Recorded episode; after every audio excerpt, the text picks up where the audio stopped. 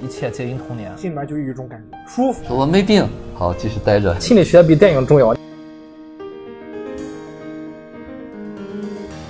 今天的节目有点不一样啊，应该说是很不一样。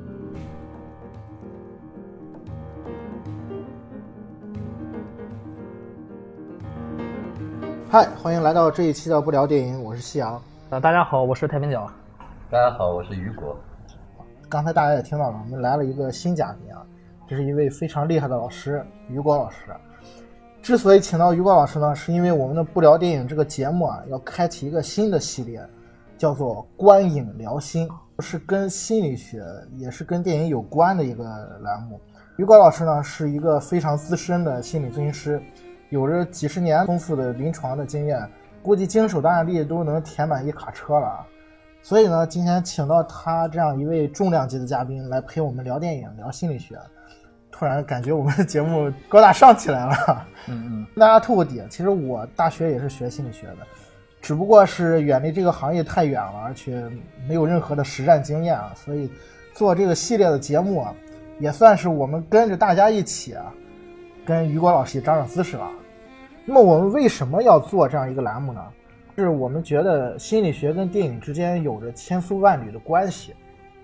看电影这个行为是需要发生在电影院里面的，对吧？当我们坐在电影院里面，电影即将开始的时候，影院的灯光会逐渐的熄灭，是吧？这个过程像什么？是不是特别像这个要睡觉了，对吧？要把灯全关掉，然后闭上眼睛，进入一个黑暗的状态。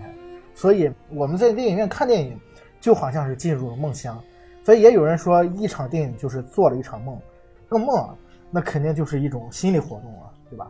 这个精神分析学派的创始人弗洛伊德曾经说过，梦是人愿望的表达。那既然电影也是一种梦，电影某种程度上来说，也应该是人的愿望的一种表达。那我们看电影呢，总是带着自己的一些主观的情绪，比如说，呃，想象自己是这个荧幕上的主角。带入到那个角色里面，希望电影里面的主角过着很美好的生活，是迎娶白富美，走上人生巅峰。这本身就是我们对美好人生的一种愿望的表达，对吧？所以这个跟电影又是契合的。那么刚才我说的这个过程，其实在心理学上有一个专业的名词叫做移情。我不知道你们通常有什么样的体验，就是看了一部好的电影，是不是肯定就是代入感特别强？这也就是说，一部好的电影是能够让观众充分的移情的。所以呢，当你看完这样一部好的电影之后，心里面就有一种感觉，舒服。这个感觉就像是于果老师能有这种体会吧？当你给来访者做了一场非常酣畅淋漓的心理治疗的时候，我认为对方也是心里面会有这这么个词出来。那么，理解电影，尤其是好电影，也就成了了解自己内心的一个过程。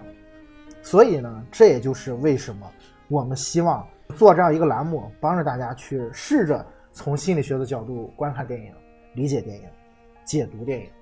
其实简单来讲，就是三个点：更好的认识自己，更好的理解这个世界，最后呢是更舒服着活着。我觉得这个是所有人的一个美好的愿望。大家都看过那个《肖申克救赎》吧？啊，就它里面有一个男配，个摩根·弗里曼。的黑人的老头儿，他其中有一个情节，就是他屡次被驳回那假释出狱那个，不是他有一个特写吗？啪，盖个章，就每次找找他约谈，就如果说他合格了，就可以啪盖个章就出去了。结果每次他都是说的这个。龙飞凤舞的，然后说我我已经改过自新了，怎么怎么样？每次说完之后，啪一个章，就你自己回去老实待着吧，继续继续坐你的牢。但是到最后呢，等那个男主出去之后，他有一次又有这种经历，又这个面试官又来的时候，他好像就完全放飞自我了，就完全放下了，就觉得这就无所谓了，然后通过了，就反而通过了。我当时想了，觉得这个东地方只是很好玩嗯，我不知道你们从有有没有心理学方面的一个一个分析，就是他为什么当这个作者写到这儿，编剧编到这儿的时候，他为什么让他反而通过了？难道仅仅就是为了娱乐观众吗？还是说他里面有他当时确实这个人有了本质的变化？黑人那段我是这么理解哈，当我们要证明自己好的时候，嗯，可能那只是证明，嗯，当我觉得我不需要证明的时候呢，那可能是真的。那就是真的成为了哎，对对对，也说他最后一次可能就是把自己的心里面想法说出来了，就是从那种改过和领悟，不是为了要出去而装的。因为就是在之前的几次啊，嗯，在我看来，就是这个男配他好像已经真的是改过自新了，嗯，他没有什么坏毛病了啊，因为他当时入狱是是过失杀人嘛，他是一个杀人犯，嗯，但在和安迪的交往过程中，你会发现这个人已经很善良了，嗯，在安迪处处受凌辱的时候，他主动选择了去帮助安迪，你觉得这个人是完全是一个善良人，是一个好人？我觉得，哎，为什么他总是被驳回？当然了，他确实他说的时候是有点伪装自己的，他就是说的冠冕堂皇的，那个就和官腔似的，打官腔似的。我是一个好人，我已经改过自新了，总是在说了很大的道理。对这句话哈，叫我突然想起，其实那个细节我记不清了。就像我们说精神病人，就说要出院之前就问问他说你病了没有？说我没病，好继续待着。说我我我前一段时间病了，好可以出狱了。啊，这就叫自制力。对他最后一次出狱的时候，他确实说我说我年幼无知的时候，曾经犯下过错误。说但现在就是我已经走出来了。对，对他先先说了他年少无知时候犯下。哎，对，如果是有这个情节的话呢，那我从心理学角度上讲，就是他前几次呢，就是那个小孩装的，我好了，我我知道了，背那些东西，没有从内心里去接受他杀人是一个过失。从我这个角度上，就是说他成人了，嗯，就是我们改造就是要制服那个小孩嘛，嗯，啊不服的小孩，啊他终于成人了，他可以为他那些行为负责了，他敢于承认了，啊那就起到作用，他有自制力了吗？其实这部应该有很多可以聊，咱们以后可以单独跳出来，因为毕竟是经典嘛，对吧？另外一个出去的人，反正给我印象是。更深刻了，嗯，就上吊那个，对，我就我就我就能想着，对我就能想着这个人他那么渴求自由，嗯，然后当你获得了自由之后，你的选择是毁灭自己。导演交代就是他跟不上年代的发展，嗯，对，他在里面做了几十年了，因为他进去这脱完全和社会脱节了。他进去的时候马路上还没什么车呢，他出来的时候满马路是车，他都不会过马路。你想想他可能。确实，然后到了超市打工的时候，因为他动作很慢，他老人，再加上他不会用那些超市那些收银那些机器，可能也是经常被说被同事啊、上司奚落之类的。他觉得真的是有一点无用。他在监狱里面还有点有用，他在监狱里面是推车发那个图书馆书的那个角色。嗯嗯。到了社会上，他反而觉得无用了，他可能觉得没有任何意义了。我我觉得跟他追求自由的这个点，其实他是相同的。导演在用这个人物在探讨一个问题，就是生存的意义、自由是。嗯，其实这是一个重要点哈。这个点呢是什么？我的理解哈，什么叫自由？自由是啊，自由是谁给你的？当你自己没有给自己自由，什么给自己自由呢？你得先成人，你得有自我承受能力，你可以为你一切行为负责的时候，你才有自由。你没有为自己行为负责的能力的时候，你没有自由。但是我们现实当中总是是说，谁限制了我？对，这就是典型的小孩推卸责任。就是说，不是在监狱里边就没有自由，对，是因为你没长大。对对对。啊，那个老人就是这样。就我经常会说，我们有很多学员就是这样。他为什么不愿意成长？因为成长太难了，他要面对一些要自我承担的东西。他不是当小孩推卸责任，哎，都该你们，都该你们。所以当小孩有好处，就是可以推卸责任，可以指责抱怨。当成人就是说，你一切都要负责。你要想自由，你先要负责。你没有这个负责的能力，你就没有自由。有的人说，我习惯于在自我的监狱里面，因为每一条街道我都熟悉，就我习惯当小孩。但是出去以后，那些我不熟悉，我担不起。即便现在你看，有些人在社会上没有高墙限制他，他好像还是在禁锢在。哎，对对对对，他活在自己的监狱里边。那个电影里面有一段情节我很喜欢，就是我很喜欢安迪这个角色，嗯，也是我觉得这部电影能经典的原因，就是因为这个角色他本身就像说他是一个成年人，嗯，他这个心智是比较高的，嗯，他虽然被高墙关在里头了，嗯，但是。就是他自己的内心世界是自由的，度比较高的。对，有一个情有一个情节就是我要说的，他发现就是那个典狱长那儿有一个有唱片盒，嗯，里面有很多音乐，他对这个音乐比较了解，有歌剧比较了解，他选了一段他觉得最能放飞犯人们心灵的，好像是一个意大利的女高音的吧。那个情节我超级喜欢，就是他把门一关，戴上耳机，然后啊放上那个扩扩音器，把那个唱片往上一放，那个脚往那个桌上一搭。对他那个瞬间，就是其实我相信那个唱片里面旋律，嗯，心里面已经转过无数遍了。就是在那些黑夜里面，他被关在里面。对对，你像他是一个冤狱，他们都他多么苦闷，很多人我觉得可能就要上吊自杀了，觉得没希望了。他我觉得就是这些东西支撑着他，支撑他。其实他已经在监狱外面了，但是他发现了，哎，好像很多狱友很苦恼，他想把这个东西传播给更多的人。我觉得这个爱是非常大的。当所有的人就是在那个操场上停下来听着这段，有些人听不懂，有些人听得懂，但是听不听不懂，在那么枯燥的的环境里面，他们都是没有听过的。只要他们听了，他们听过了，他们都会被感动。我觉得那段我非常喜欢，也应了你们刚才说的这心理上的这点，就是你你心里自己可以控制，你可以让自己的心理让自由一些。对对，其实好电影它实际上都贯穿的这些，我们内心都有这个东西。只是我们表达不出来，但是他表达出来，还有很多人看不到，所以说这就叫电影解读。慢慢的了解更多的心理学知识之后，呃，当你再看电影的时候，比以前没有了解心理学的时候，你会获得的更多。当你捅开那个 窗户纸的时候，你会发现，给你开了一扇大门，就是豁然开朗。回到自己身上的时候，你能更好的控制自己的心情啊，甚至比如说有时候你不开心的时候。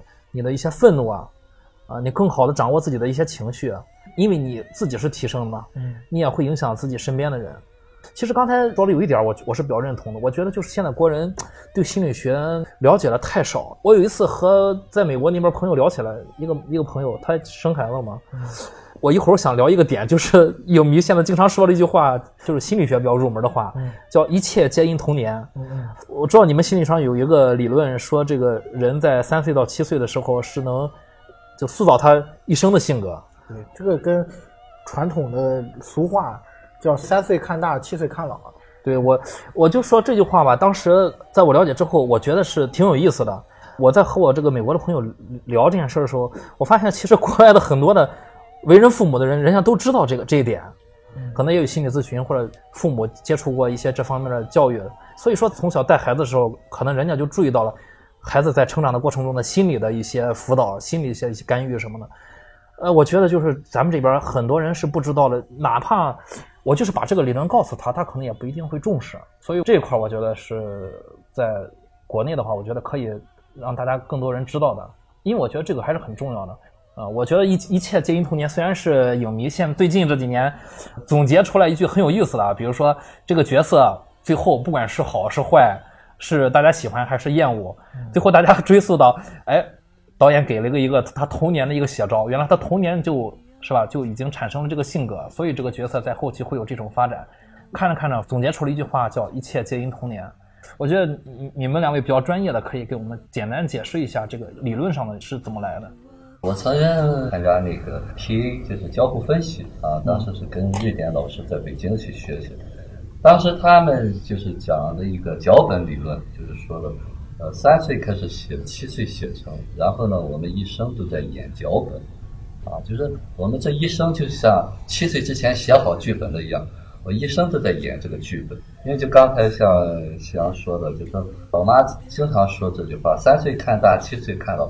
哎，我说国外的人发明的这个理论，是不是和我们这个 老祖宗的文化对一脉相承？这说明了，这就是可能是我们人类的一个普遍的规律。刚才太平洋讲的是一切皆因童皆因童年啊，其实精神分析也在讲，就是我们这个早年的这个创伤会影响我们一生，很多的这种神经症呢，都是因为早年。尤其是叫俄期啊，或者是刚预期啊，就是这些童年时候的这种所谓创伤有关系。像他们动力学也是讲这个因果吧，因果就和佛教的那个因果有点相似的东西。就你经历了什么，你才会后头对应的有一些类似的这种重复。但是我们可能一般人都不会想，就说，哎，怎么会这样？但是我说一个点，可能大家就会比较认同。我们经常说的一句话说：“江山易改，本性难移。”嗯，对。为什么本性难移？本性是什么呢？就是我们所谓的性格。那么这个性格是怎么形成的呢？实际上呢，就是我刚才说的，就和那个脚本是一个道理，就是性格是什么一套这种应对的模式和习惯，慢慢慢慢，我们可能就是固定的这种呃类似的应应对呃所有事件和人的一种呃模式。你比方说，这个人是内向的或者外向的，所以这个东西很难发生改变。做出反应的时候。并不是有意识去做的，对，而是一种潜意识当中发生的，对，是你根本就意识不到的一些行为，对对，就像习惯了一样，嗯，对，就是我说，就像我们学骑自行车一样，当我们学会了骑自行车以后呢，我们可能在遇到，比方说遇到紧急的情况下，你可能根本就不用想你怎么骑自行车，那就自动的动动作，本性和性格呢。表现最突出的时候，就是我们遇到状况的时候，嗯啊，就紧急情况下，应急反应。哎，对，应急反应，你是最能表现出本性的东西，骨子里面的东西，不加思考，或者说我们会有些说冲动，冲动的时候，那个本性的东西暴露无遗。如果这件事情发生了，你有思考的时间，你可能还会判断一下，采取一些可能隐藏你性格的一些做法。嗯。但是呢，真真正正那个事情发生的时候，来不及反应的时候，那是暴露无遗的。你的个性的东西，你所有的个性的缺点，全部会暴露出来。但我们过后就会后悔，说说冲动是魔鬼。那么这个魔鬼是怎么来的呢？这就是我们心理学要关注的东西。这是我们接下来可能要关注的一些问题。这叫心魔了。对，我 我觉得很有意思啊。刚才于果老师提这个冲动是魔鬼嘛？你这个行为背后，你发现那魔鬼是从哪来的？这个其实是很多电影在做这样的一个课题。我现在在翻那个《迷失》，迷失美剧吗？对，就是《迷失》，它最惯用的手法，把现有人物的行为动机，比如说他这一集这个人他要完成一件事儿，或者要发生一个事儿。然后这个导演他就会把这个人物在逐渐的做这个事情的过程，跟他之前的经历做一个交叉剪辑。对对对，让观众明白这个人物他现在之所以会做出这样的事情，对，他的背后是有什么样的原因？他以前经历经历过什么？对，就这一集四十五分钟的电视剧里面，他交叉剪辑的次数特别多，可能有二十分钟是他现在在小岛上的事情，可能有二十分钟是他以前的，但是他不是说。呃，一次性就演完，他是比如说演三分钟，演五分钟，再演以前五分钟，再演现在五分钟，再演，他就是这种交叉，让你感觉很新颖，而且就是他交代的很清楚。他之所以是现在小岛的他，是因为以前他经历过这个，慢慢变成了他现在的他。迷失是刚才我们聊说外化的这种感觉，就是他把人物现在的行为跟他之前的心理动机，把它全部都展现给观众，其实是。帮助我们去理解人物、理解剧情的一个过程，但是我觉得在回溯到个人身上的话，其实对我们个人是有启示的。是，尤其是当我们遇到了同样的事情的时候，我们会做出什么样的选择？你可能在那一瞬间，像尤老师说的，冲动是下意识。嗯。但是那一瞬间过去以后，是不是我们都会有一个回溯的过程？嗯。我们为什么会这样去做？什么导致了我要这样去做？对对对。就很多时候，我们并不是没找原因，嗯，只是没有找到根源在哪。就是我当初学心理学的时候，给我最大的一个感触就是，心理学其实就是一种找到根源的方法。嗯，我们总是把原因放在一些你看得到的地方，嗯，往往真正的原因在你自己的内心里面。嗯嗯，你怎么去发现自己？嗯，这是心理学做的事情。电影是一种工具，它可以帮助我们。对，其实上次我和你们聊，你们跟我说了一个理论，就是说这个事情可能是没有对与错，主要是你自己是怎么做的。你你应该反问一下自己，应该看看自己是自己的行为。咱们以后再深入聊这个话题的时候，咱们后面再可以聊一下这个。我觉得这个对我还是最近近期还是很受用的。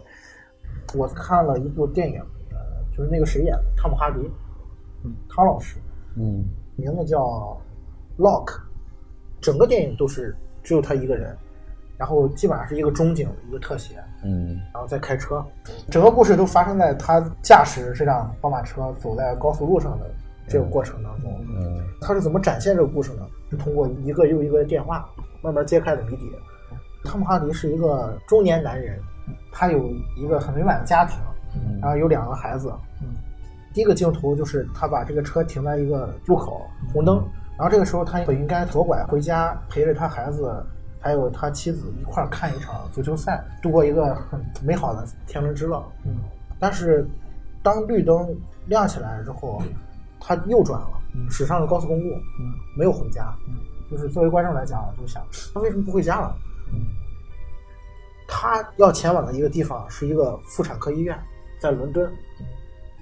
打了第一通电话，这个人是他在一次出差的过程当中跟一个女人发生了一夜情。嗯，但是就这一夜情有孩子了。这对这个女人怀孕了。嗯，这一天晚上，当他下班以后，这个女人给他发了一条短信，说今天晚上我要生了。嗯，汤姆哈迪这个男主角临时做了决定，就是我要去陪她生这个孩子。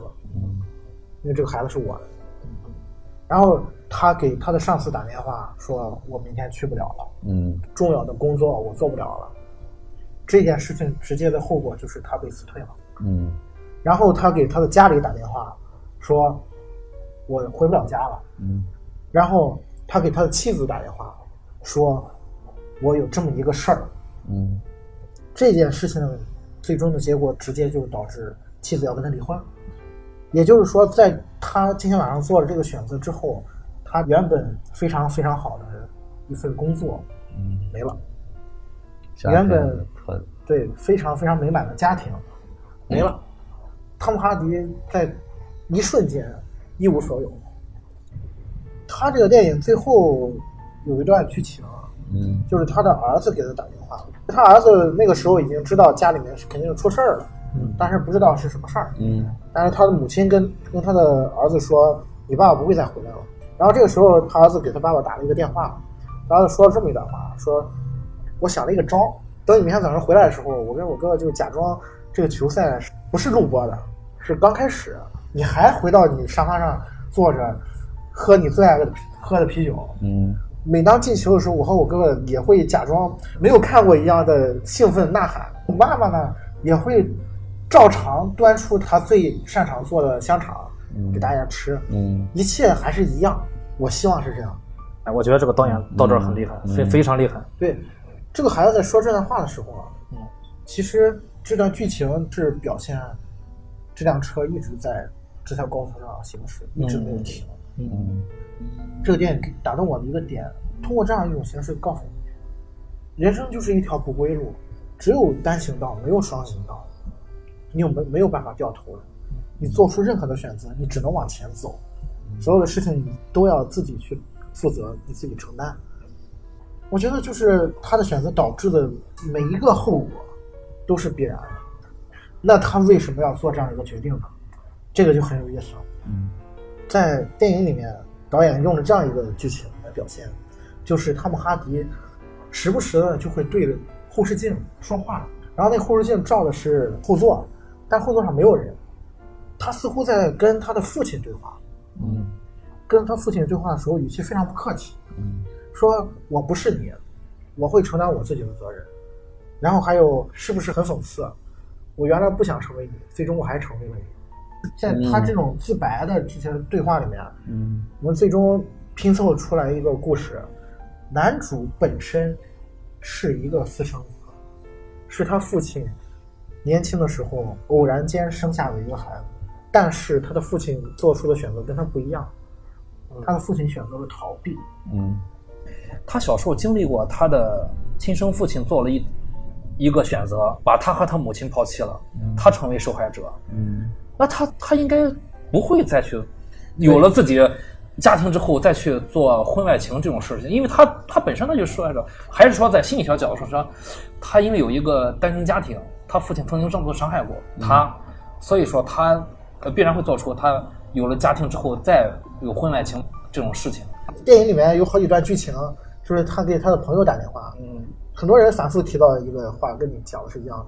你怎么你是最不可能做出这样的事情？嗯，对，在在我看来，就是他不可能发生这种事情，他怎么会这样呢？嗯，可以，于波老师来给我们解答解答。好，有时候我有时候跟学员讲一句话哈，就是说。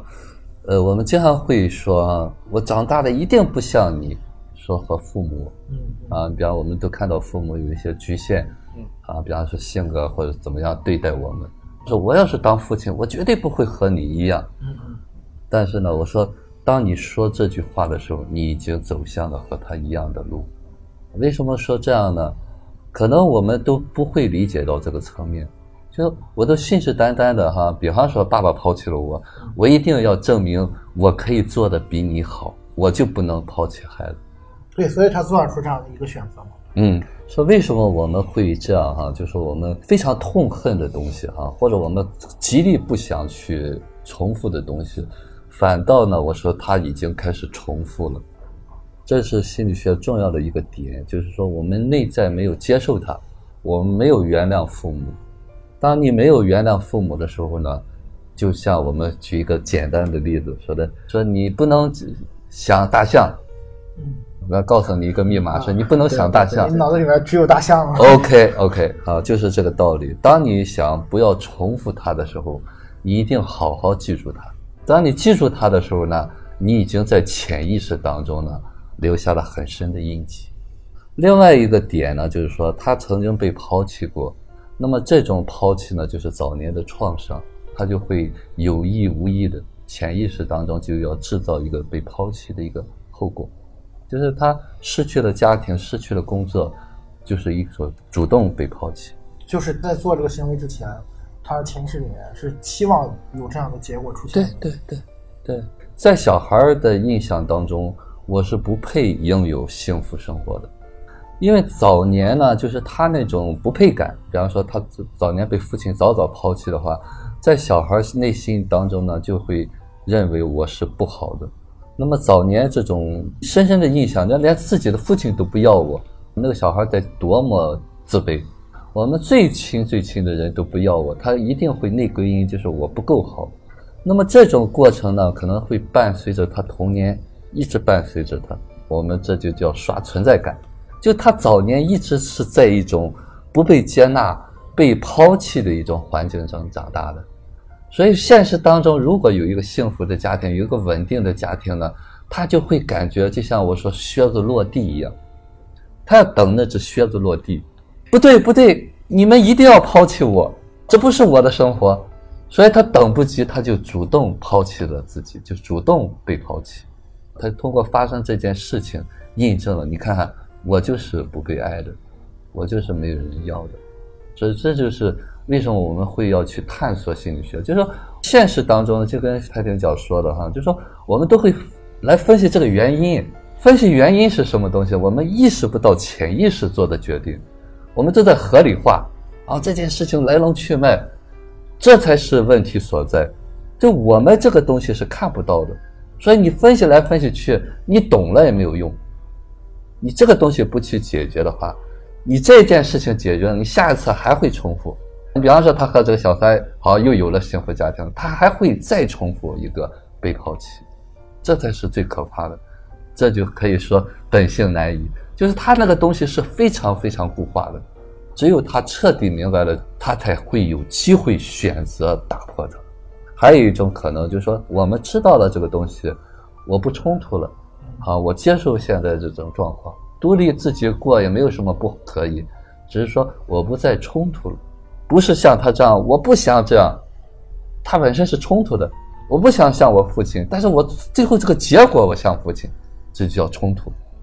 或者我接受了，我就像我父亲，我觉得挺好，这也是一种选择。必须是前提是我明白了我的经历，接受了我的人生。对，我觉得如果他能接受一部分的话，嗯，就相当于有点半原谅他父亲，不是说他完全主动主观去原谅他，因为他很难去原谅他父亲。嗯，但至少如果你接受一下的话，我觉得他可能会对一些不好的东西会有些淡忘，至少会不让他这么痛苦。我相信他很痛苦的。对对，这才就刚才你说的，说要让自己活得舒服，就是我说叫和自己和解，是你宽恕别人，是解放自己。当他原谅了父亲的时候呢，他就允许他自己过得幸福了。这点就是，即便对方没有可以原谅的理由吗？怎么可以不原谅？反正就是在我们常人看来，呃，就像他父亲做的行为，确实很难以原谅。OK，真的很难以原谅。我曾经在范式分享过一个玛格丽特的午后，就是讲了一个单身汉，他爸爸就是美国大兵啊，这法国故事，然后和他妈一夜情有了他啊，然后爸爸就走了，就像你们说的这个一样。然后呢，他后来这个人又胖又丑啊，又没有工作，就做那种临时工，别人都瞧不起他。后来呢，在那个公园里边喂鸽子，认识了一个老太太，九十多岁老太太，是养老院出来的。这养老院出来这个老太太就教他识字读书，他慢慢慢慢慢慢的开始读书，开始明白一些道理。他妈就是老是骂他，说因为就是你累赘了我。他妈一犯了酒疯了，就开始又吵又骂的。但最后呢，他也找到女朋友了，然后他也把这个老太太最后从养老院接回来住。然后呢，他也看到他妈死了，给他留下的遗产，其中有一个照片，就是他妈和他爸当年的照片。最后这个电影很温馨，在什么地方呢？就是说，他那个女朋友是开大大车的，就是说：“你觉得你爸你妈当年相爱吗？”我觉得相不相爱不好说，得看这个男主他自己去怎么想这个问题。对这个电影，我就说温暖就温暖在这儿。他说了。他俩很相爱，至少五分钟。对，至我觉得至少他自己能看开这个问题。对，就是原谅之前这些。对对对对对对，这是这就是这个电影最温暖的地方，就是他通过这个老太太，他成长了。嗯。他了解了他妈妈，他知道他妈的整天骂他猪又是什么东西，别人都笑话他，他就是非常下等的一个人。是这个老太太给了他爱，让他知道了他的价值。他也知道他父母也是爱他的，他说了那句话非常经典，说至少爱了五分钟，就像这个电影一样，说没法原谅，但是在孕育他的时候那一刻是带着喜欢的，所以说从某种意义上讲，我们都是带着爱来到这个世界上。嗯对，如果我我相信，如果男主他有一个这样的一个认知的话，他可能会做出一些不一样的改变，可能会影响他。这个剧情的走向，甚至没有一夜情。正是因为我觉得他心理上没有人去开导他，没有人去关注他，对他越把这些事藏在心里边，越容易跑偏。对，他是需要这种痛苦的。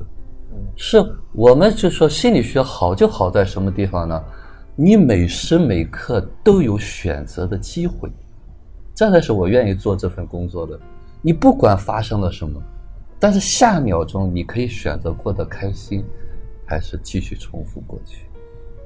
我们是选择放下呢，解放自己呢，还是继续痛苦惩罚父母？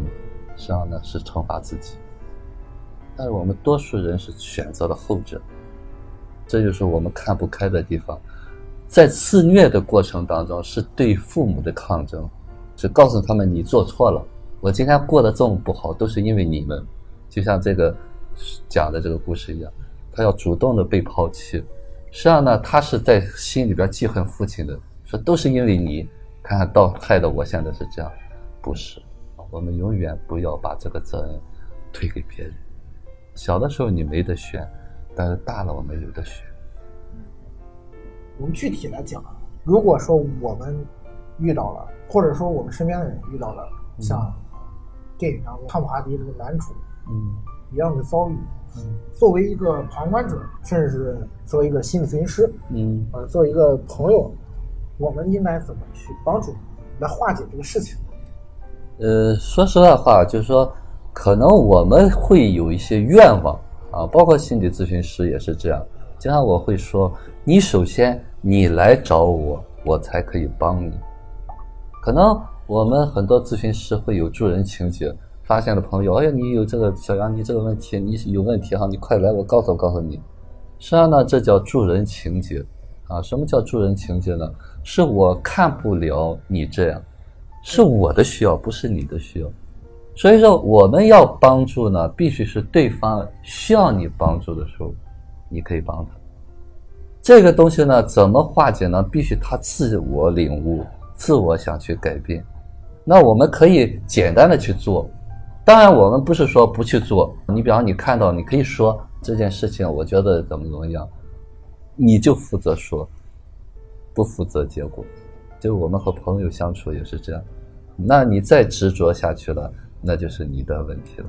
我以前学心理咨询的时候，嗯，有一个原则就是说，做心理咨询其实并不是你给来访者做选择，嗯，而是你把选择全部摆在他面前，嗯，让他自己去做决定，嗯，就让他明白你有的选择。对，这非常经典。实际上，我们说做咨询就是这样，原来以为只有这一条路，我突然告诉他，你还有很多的路，最后选走哪条路是他自己的选择。只是我们可以告诉他还有更多的选择。当然了，当我们很多执拗在里头的时候，啊，就是性格固化的很重的，就我们说人格的问题的时候，你说的那些路，他都认为不是路，这就是最难搞定的，就是人格障碍。人格障碍似乎是没有办法治疗的。但是我现在有一个个案，我是带十年这个个案了，当时评估的话是叫边缘性人格。啊，就是人格障碍里头最难的一种。其实这个个案他一直后来有这将近三年时间了，他自己领悟了，一直跟着我，现在改变了很多。所以说，我现在为什么不局限这，比方说伦理道德这些东西呢？在心理学上有很明确的界定，比方什么样的不能做咨询，什么样不能做咨询。实际上呢，不是绝对的，就像我们学医学一样，所有的东西呢都是人都是可以改变的。重要的是你不被他固住。其实呢，在这个个案当中呢，我就会经常会跟有些来访者说：“说你们比他轻多了，他可以改变，你们也可以改变。但是呢，为什么说不能改变呢？就是这种人太难建立关系了。你就像那个心灵捕手一样，就所有的心理咨询师他都会打败人格障碍的人，他不会让你说服了他。如果有一个人让他相信。”他就可以从此改变。他觉得这个世界上没有人可以相信，但是有哪一个人不愿意相信？所以说，是因为我们的功力不够，你没有给他足够的爱，他没有相信你。这个个案曾经跟他父母那就是仇人，从一开始那一提他爸爸，那他不能再杀了他爸爸，到现在可以回去和他爸交流，就是非常极端。不是说我们不相信。是因为我们被欺骗的太惨太惨，从小就被父母欺骗，所以他不可能相信这个世界。那越狱当中，你要想有一个男的也是想他小时候让他被他父亲虐待，最恶的那个人。踢败了嘛？踢败。对对对。呃，其实国外是电影很多，他会有这种铺垫，因为他塑造这个反面角色这么坏，你得让观众知道他为什么这么坏。对，有一个有一个前因，大家就明白了，至少说得通。是，对吧？人一出来的时候，可能都是一张白纸，怎么就变成这个越狱里面这个 T bag 了？是，对他交代的还是很清楚。对，这个就是相当于是刚才说电影有一个主动性，嗯，一种探索。嗯，我去探索为什么？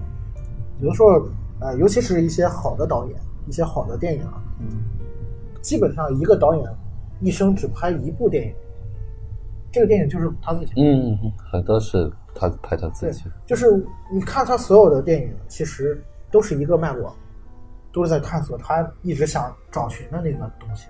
有可能是一个问题，有可能他在找这个问题的答案，有可能是他内心的一个结，他一直想寻找一个方法打开这个结。那他的方法就是电影。嗯，我觉得这个是创作者的一个动机。我觉得。从观众来讲，电影是能帮助你探索自己的一个方法。你看到别人的人生，然后你投射到自己身上，你怎么去做选择？你怎么去找寻自己？怎么成长？那对于创作者来说也是一样的。对对，梳理自己的过程。嗯，心理学跟电影之所以它们两个之间有着千丝万缕关系，还有一方面就是，就是电影是一种影像艺术嘛。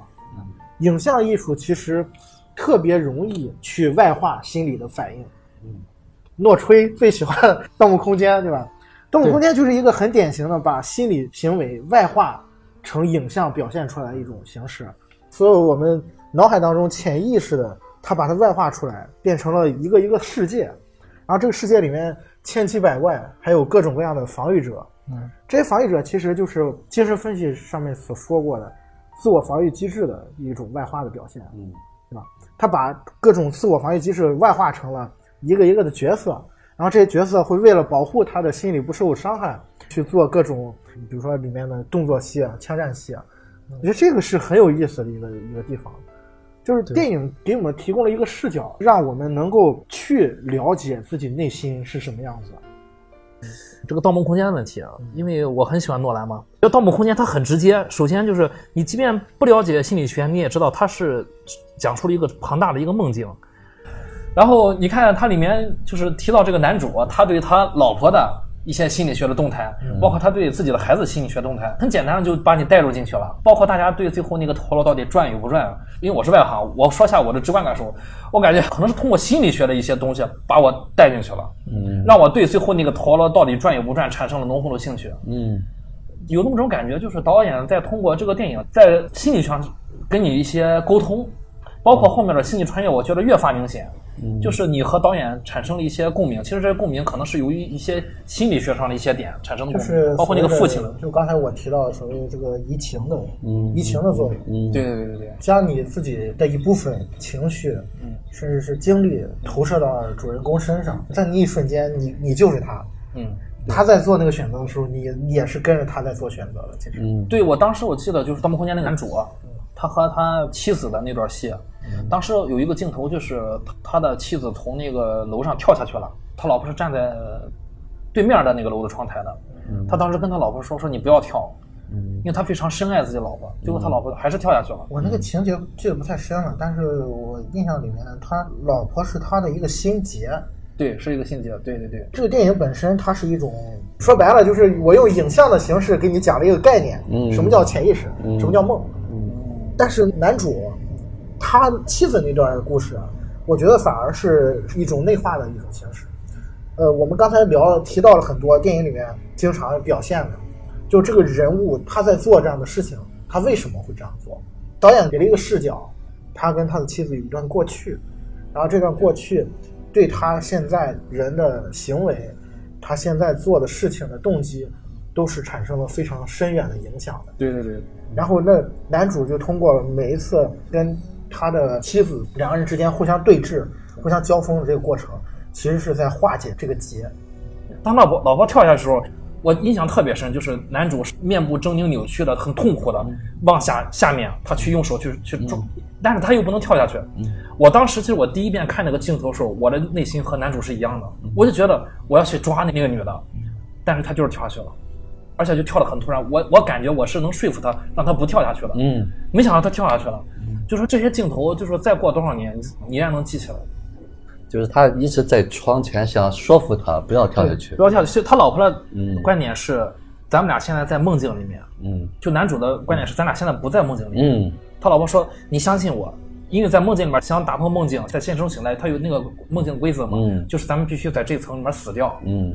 她就一直在说服老公，你跟我一块儿去死掉，咱们就能睁眼醒来了。嗯，她老公说，咱们已经在现实中了，你跳下去就相当于自杀，什么都没了。所以他俩就在互相在角斗，其实就和心理学是是很有关系的，在互相就是你是错的，我是对的，你说。但是最后呢，就是他老婆先迈了那一步，是对他始终没有说服他老婆。对，说实的话啊，说是我们都要接受，但是这个东西就像阴影一样，会带着我们一生。后头以至于他在做其他的事情的时候，他就会联想到他老婆这个死的这个东西，他就会影响他。对，他在入梦境的时候，他老婆就是那个防御者，总是来烦着他，总是来。对，他就相当于真是他的一个阴影。盲点。甚至男主对吧？他就害怕告诉自己的队员有这么一个老婆，他队员里面只有一个人知道，就是他那个副手，其他的队员其实都被他害了。你跟着他进进到梦境之后，才发现。里面有一个大 boss 是他老婆，总是隔三差五的出来就给大家找麻烦，而且就是往死里折腾他们。对，但你自己知道你有这么一个问题，你为什么不告诉队员嘛？就说明他很痛苦在里面。他也是很挣扎。其实电影就是这样啊，有时候说是梦，有时候我们开玩笑就说，说做梦的时候都是真实的，可能他想白天的是梦，啊，说看电影也是这样，当我们看的投入的时候，就以为我们进入到电影里面了。那么再回头来看，我们生活当中是不是梦？所以一切都是我们意识创造出来的。嗯，对，所以这个也是《盗梦空间》玩的比较高级的一个地方。嗯，就是它让你到最后真的分不清，你到底哪一段是真实的，哪一段是虚拟的，在梦里面的。对，其实就是刚看完那个电影的时候，反正我是深深的陷在里面了，我就是非常去纠结那个陀螺的问题。嗯，但是慢慢的就是你看了这么多电影，包括。时间啦，或者其实我对这个电影的热爱没有减少，我只是跳出来，就是那个陀螺转与不转不是很重要，最主要是男主他和自己的孩子团圆了，我觉得这个很重要。这我觉得这也是导演想表达的一个地方。他一直在挂念自己的孩子，因为他没法入境美国嘛。最后他通过自己的努力，获得了美国的那个政府的那个特赦嘛。他最后回到美国，和和自己的孩子团圆了。他最后在。出他们家那个那个一楼的那个门的时候，他的孩子有一个背影在草地上。最后，我觉得那个就很温馨。现在再回想起来，就是说，客观来说，一些事情已经不重要了。他去转了那个陀螺，但他没有去管，再去管那个陀螺。他转完陀螺之后，他回头看了一眼那个陀螺还在那转，但他孩子就在眼前，所以他好像那那一刻放下了，他就去开门去找着孩子了。然后那个导演就把镜头就回到这个陀螺。就是陀螺似转非转那个，我觉得那一刻男主还是走出去了，就是说和孩子团圆很重要，不管是否在梦境中。嗯嗯嗯。对，诺兰大部分的电影都是在讲这个主题的，嗯，在讲家庭。我很喜欢诺兰的，对对，包括《星际穿越》我也很喜欢。哎，而且《星际穿越》我是最喜欢的。对，我我《星际穿越》我感受到里面的爱实在太强烈了，我越来越喜欢。对，我觉得最震撼的两个点啊，一个就是看录像，对他看录像，嗯。他从看哪一段？你说就是他从他不是看自己的女儿和儿子成长了一段。对他们去探索第一个星球的时候，然后不是出现意外了嘛？然后回来已经过了十八年。那那叫我觉得那个挺符合中国一句老话，叫什么？天上一天，地上一年。哎，对。这个你你仔细想，中国人很厉害，没准是这句老话是外星人告诉我们的。留了这句话，你自己回去慢慢寻思吧。第二个情节是他被黑洞。卷进去，嗯，他在找跟他女儿的联系的方法，嗯，然后地球上他女儿把那个玉米地给烧了嘛，然后就那段用了交叉剪辑，不断在剪他父亲跟他女儿这段戏，然后最终他女儿就是他放在那个床头的，他父亲送给他的一一块手表，然后那个手表他发现了那个他父亲在跳，对，用那个手表在做那个摩尔代码，然后再给他传达这个信息，那段我也是特别感动。那川用了一个特别大的事儿。讲了一个非常小的故事，对对对，讲的就是他跟他女儿之间的这个感情。我的泪点在于什么？就是他去掀那个毯子，他在车上去掀那个毯子，因为他女儿以前不就是他去开那个车的时候，经常躲在那儿，经常躲在那个副驾的毯子上嘛。啊，他怕他跟着他去。对他，他最后一次走的时候，他女儿是埋怨他的，他女儿就没有和他。告别，嗯，他当时就是非常的痛苦，但是他又不能不走，因为这时间卡在那儿。他当时想，可能就是那种长痛不如短痛，越去和他告别，我越难以走，他越要挽留我。一开始我第一遍看的时候，我有点不太理解，为什么他就选择不和你，因为他女儿在床上盖着头嘛，他为什么就这么狠心走了呢？后来慢慢的、慢慢的，我多少理解点了。男人可能最后最后有这种选择，他最后导演在后面设置了一个，就是情感爆发，就那个时候你情感很揪心，就是没有告别就走了。但是最后他去掀那个毯子，我第一次看的时候，我当时就啪就泪崩了。刚刚离开自己的女儿，就是他觉得可有可能再也见不到了，但一切都是为了自己的女儿。是的，他看录像那段，我刚在想，就是除了说感动于他跟他女儿，他跟他儿子家庭的这种情感，觉得还有一种是，就是为什么那个点我印象那么深刻？就你看那个情节时候，你特别无力的感觉。你跟主人公你是代入在里面的，你就觉得你跟他一样，你。没办法，没有任何办法能够能够去选择，就是你说看看那个录像那个，对，首先他是一个物理专家，他知道这个事情已经发生了，嗯，这个时间已经过，地球上时间已经过去了，完全无法挽回，嗯，自己已经已经错过他们的最好的年华都错过，嗯嗯，然后就是那种无力感，我觉得是特别，就像一个重击一样，在一直在锤着你。在外面取景的时候，其实导演都喜欢用另外一个片名，而不用这个电影的本名。不管是中国还是国外，美国，尤其好莱坞都是这样。啊，好像是他他孩子的名字是吧？对对，是他诺兰自己的，就是本人的儿子呃女儿，他的名字是给某某的一封信，to 什么什么 a letter。那个某某就是他女儿的名字，我我忘了他女儿名字。其实我觉得那那个名字是他这个拍这个电影的最真挚的想法，就是他相当于。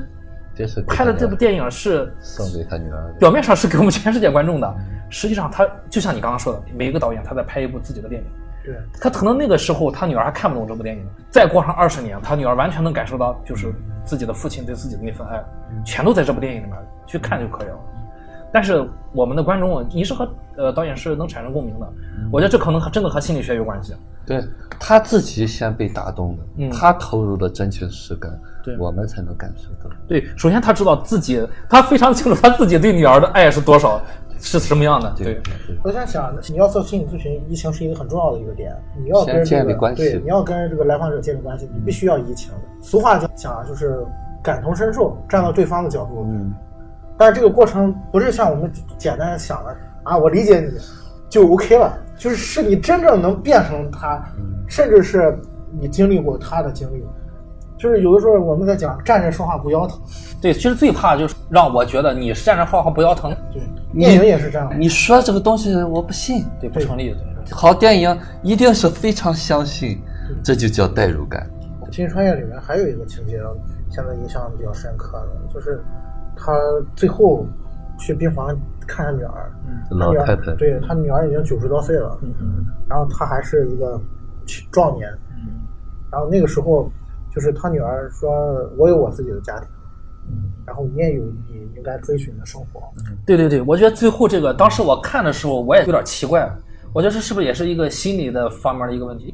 他女儿为什么会跟他爸说这种话？嗯，都有点不太理解。当时我我只是觉得他应该对他爸就觉得很怀念，就是说我这么多年没见过你，你依然活着，还能回来看我。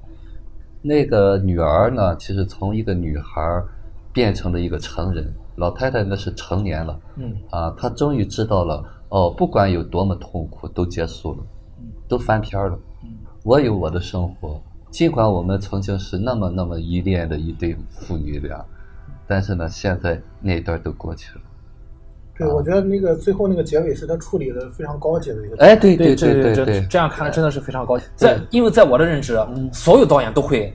最后是个抱拥，哎，所有导演都会这样，对对，那就这么想来，好像有点很奇怪。对对对对对，所以说导演已经走到那个位置上了，嗯嗯，他领悟了，所以他才会拍出这样的电影。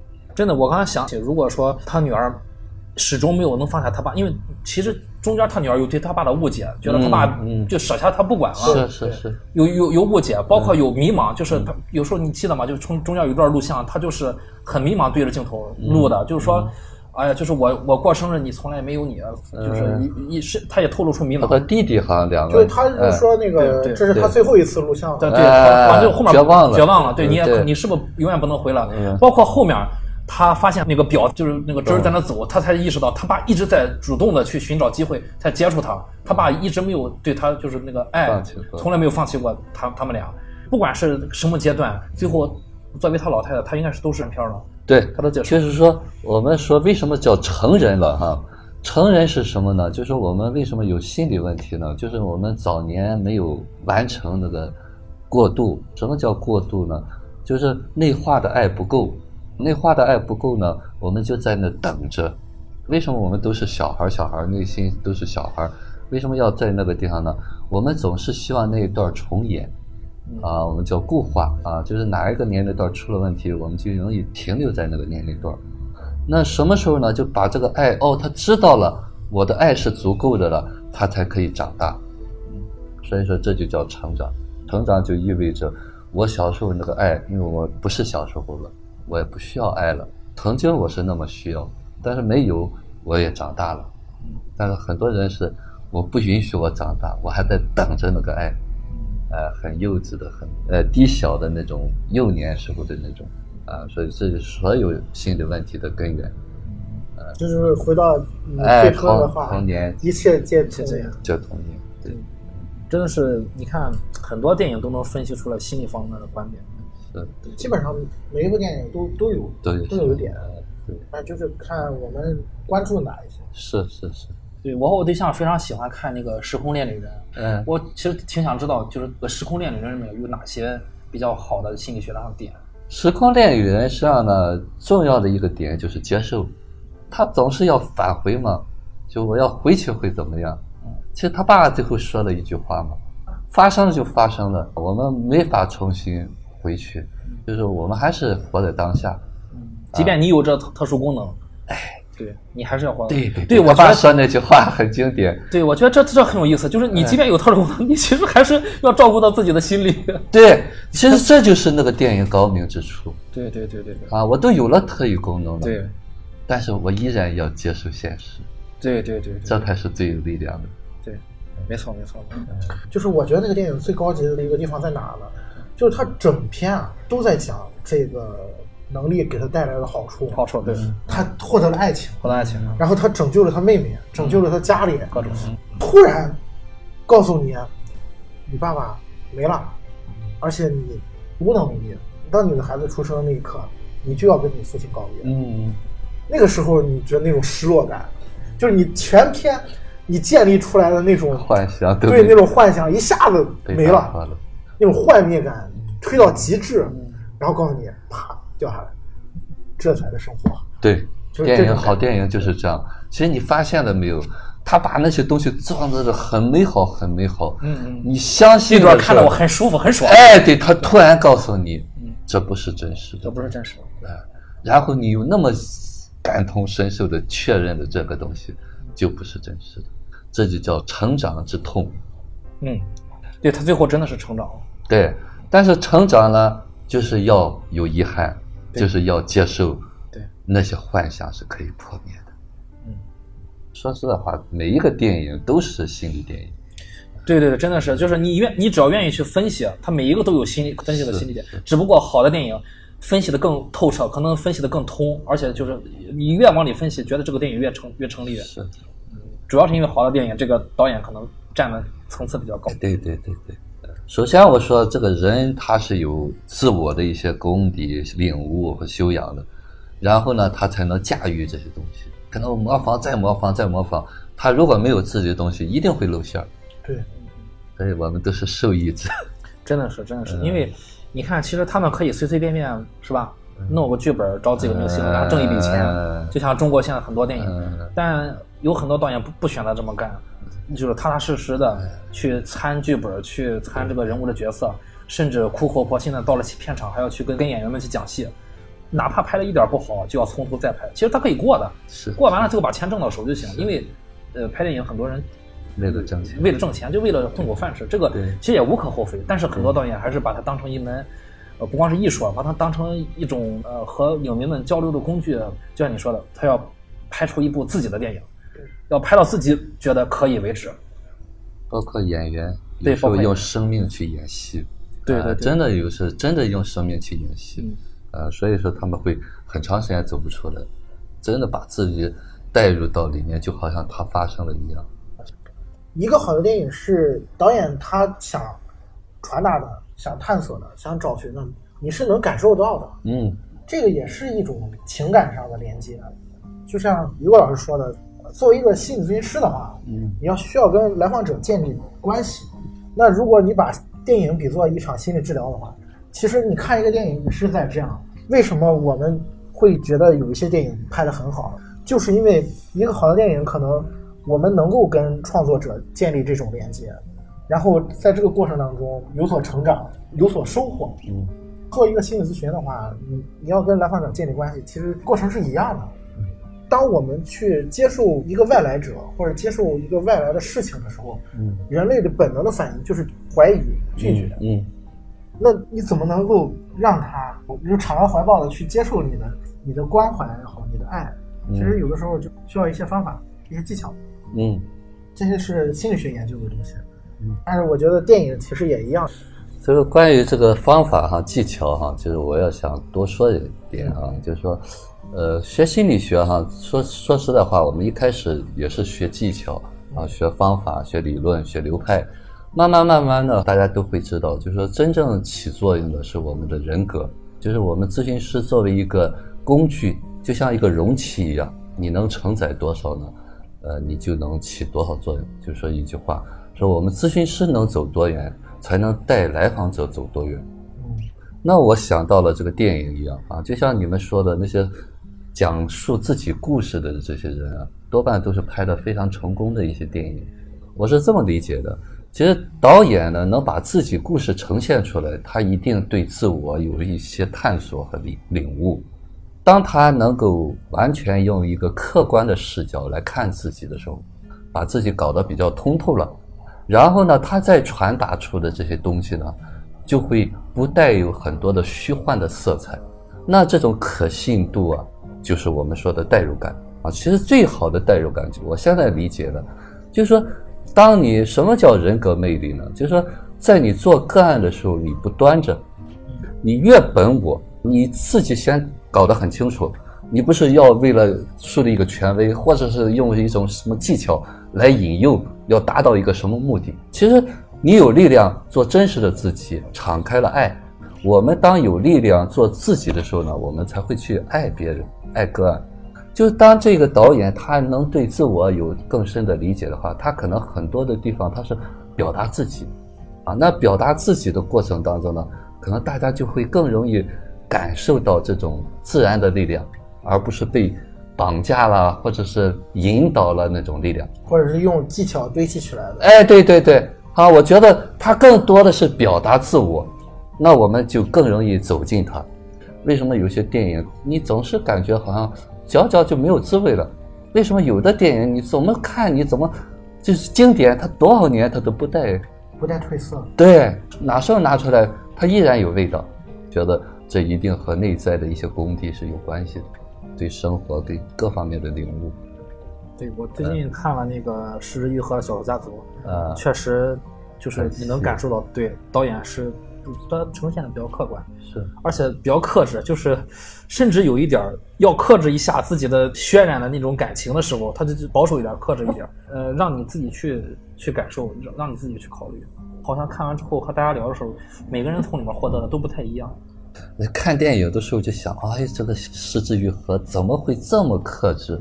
对，就是他讲的那些东西，让我们每个人都会有评判在里头。对对对。但是他就是那么一点一点的呈现。嗯，非常冷静的去把这个东西。很高级，对，对对。对，啊，他的相当有自我的这种修复，他必须不带入自己，他就像一个工具一样，他就是一个镜头，就是对，包括纪录片他还有偏向性的，他拍这个镜头还拍那个镜头，所以导演能做到不像导演了，完全客观，就是上帝视角，我们讲上帝视角，这是很难做到的，当然只是接近。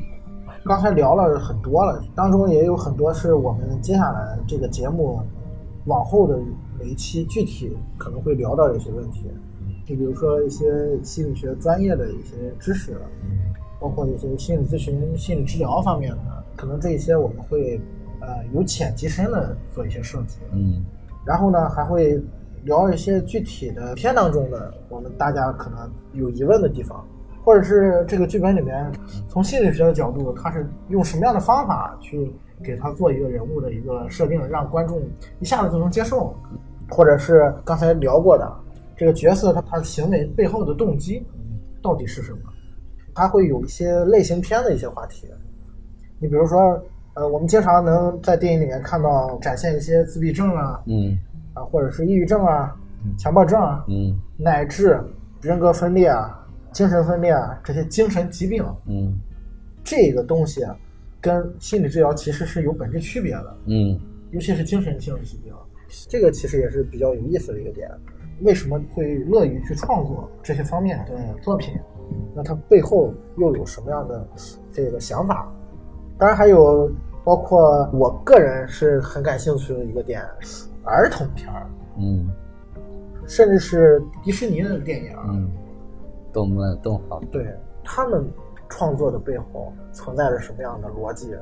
刚才 K Y 也说了，一切皆于童年嘛，所以研究童年啊、研究儿童啊，其实是能够真正去理解成人什么。当然还有，比如说《盗梦空间》啊这种直接外化反映心理学的方面的东西的，这个里面可能我们会大量的提到一些。很善于去刻画，甚至是用这样的方式去讲故事的一些导演，比如说达维林奇啊，可能会去解读一些他们的作品。然后呢，我觉得还有一个很重要的一个话题啊，就是刚才于果老师也谈到了，就是创伤电影。嗯，怎么能通过看一部创伤电影，对我们有一个积极的一个意义啊？这我觉得也是我们这个节目接下来会重点。会聊到的一些话题，大概就是我们这一档栏目啊，接下来会聊到的一些方面。我们可能每一期会围绕一个具体的问题、一个话题去展开，由浅及深的去帮助大家理解一下电影，从心理学的这个角度。嗯。最后我想说呢，就是心理学这个学科的诞生的时间啊，跟电影的时间大致是相当的，所以可能比起其他的学科，还有其他的艺术形式啊，心理跟电影都是这个世界的年轻人。嗯，我觉得他们又是包罗万象，充满了无限的可能性，所以值得探索的东西也很多。所以了解一些心理学跟多看一点好电影，都对我们的人生可能会有一些帮助。所以，如果大家听完了我们的节目，能觉得自己的心理有所成长、有所感悟，那当然是再好不过的事情了。当然，这也是我们做这样一档栏目的一个初心。嗯，我觉得心理学比电影重要。你知道我，你知道我为什么这么想？呃，因为你刚才你说那个心理学和电影同同时产生的，我。突然点醒了我，我就在这两在这两项产生之前的人们活 的长历史长河里面，人们有各种各样的娱乐方式能满足他们的精神生活，但是没有没有心理咨询师，我真的不知道世界上有多少人给自己添过堵，大家是怎么活下来？就开始一开始那会儿他们很多神经症嘛，弗洛伊德为什么出来这个精神分析嘛？那会儿神经症特别多。就是说，这其实是心理学这个学科的。baby, baby, it's a wild world.